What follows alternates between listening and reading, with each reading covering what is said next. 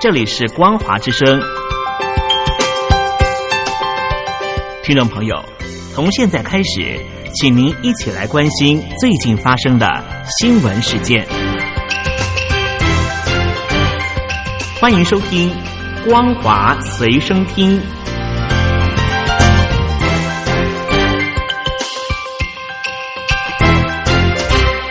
音旁的听众朋友，您好，欢迎收听《光华随身听》，我是嘉玲。我们来关心最近发生的新闻。香港警方十日早上以触犯国安法为由，逮捕一传媒集团创办人李志英等七人，并动员两百多人搜查一传媒总部。香港记者协会主席杨建新痛批，警方搜索新闻机构这种事，只有在第三世界才会发生，形容这是白色恐怖，严重摧毁香港新闻自由。根据香港电台报道，香港警方持续封锁位在将军澳的一传媒集团总部，大规模搜索员工的办公桌与文件。对此，仍在现场了解状况的杨建新表示，此举令他感到相当震惊、恐怖和可悲。这种情况只有在第三世界以及没有新闻自由的地方才会出现。杨建新说：“任何重视媒体与新闻自由、尊重第四权的政府都不会随意。”进入新闻机构，此举将对记者造成巨大的心理压力，好比是白色恐怖，严重摧毁香港新闻自由。警方应该尽快停止这类的搜查。对于有香港记者一度被警方阻止入内采访，杨建新表示，警方是以空间有限为由限制采访记者人数，但是他认为大楼内的空间很大，足够请所有记者入内，而且记者也会配合警方工作。香港一传媒创办人黎智英及次子黎耀恩等七人，十号早上遭港警以违反港版国安法为罪名逮捕。对此，台湾民众党发布声明，表示遗憾与谴责，强调中国及香港政府罗织罪名、打压异己的行为是国际社会所不能认同的，请中国及香港政府悬崖勒马，并呼吁透过。港澳条例十八条的修法，提供适时且适当的援助。港媒报道，香港警方十日早上大约七点左右，兵分二路，一路到黎智英的住家，一路前往他的儿子黎耀恩的住家，同时逮捕两人。另外有报道指出，被逮捕的还有黎智英的大儿子黎建恩及多名一传媒高层，包括行政总裁张建宏及集团营运总裁、财务总裁周达全等。详情有待进一步的查证。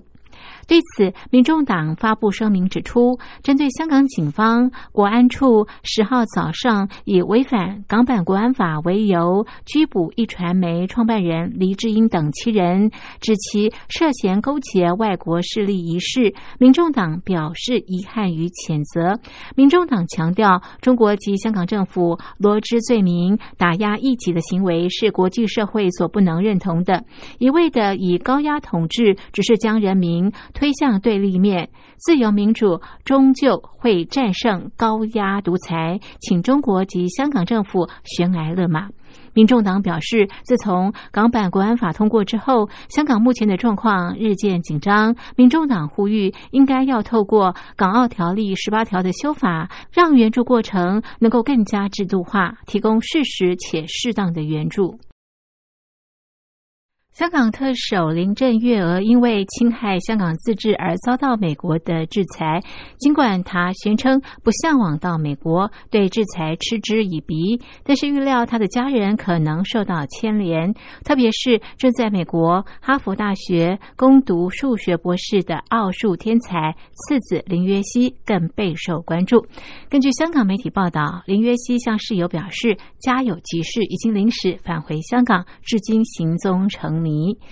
香港新闻通讯社传真社报道，日前曾经派记者到美国波士顿尝试访问林约西，最后联络上他的房东。房东表示，林约西的室友在上月底表示。林约西失联数天，随后透过脸书找到他，而林约西表示家有急事，必须返回香港。目前林约西的个人物品仍留在美国租屋处，不知是急着离开而来不及收拾，或是未来可能再重返美国。传真社报道，林约熙怀疑失联及秘密返回香港的消息之后，有网友指出，林约熙自幼读英国寄宿学校，具有英国国籍，而且拥有奥数天才光环。曾经在二零一一年及二零一二年代表英国勇夺国际数学奥林匹亚竞赛的优异奖及银牌，引发网友议论，并且遭到媒体讽刺。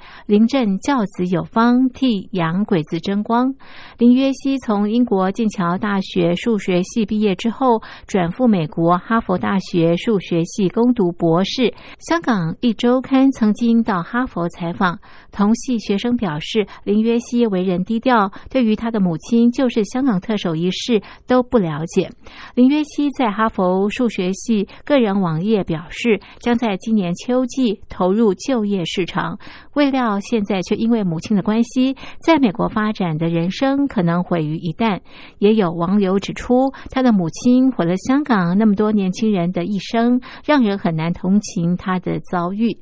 美国财政部上周五宣布制裁林郑月娥等十一名中港官员，封锁他们在美国的资产及阻止进行相关交易等。根据美国总统川普先前签署的行政命令。受制裁者及其直系亲属将被禁止入境美国。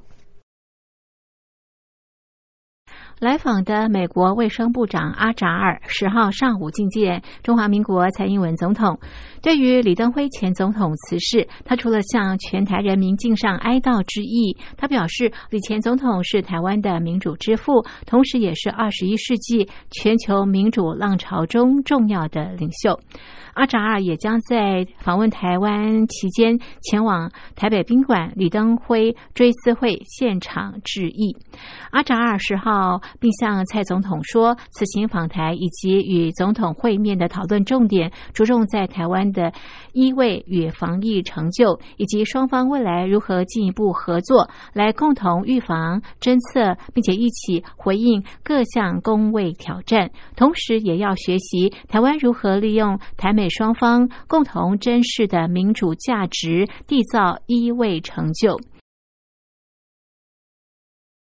美国国安顾问欧布莱恩在接受媒体访问时指出，与中国政府有联系的骇客一直以美国总统的选举基础设施为攻击目标，这显示中国干预选举的行动更趋火药。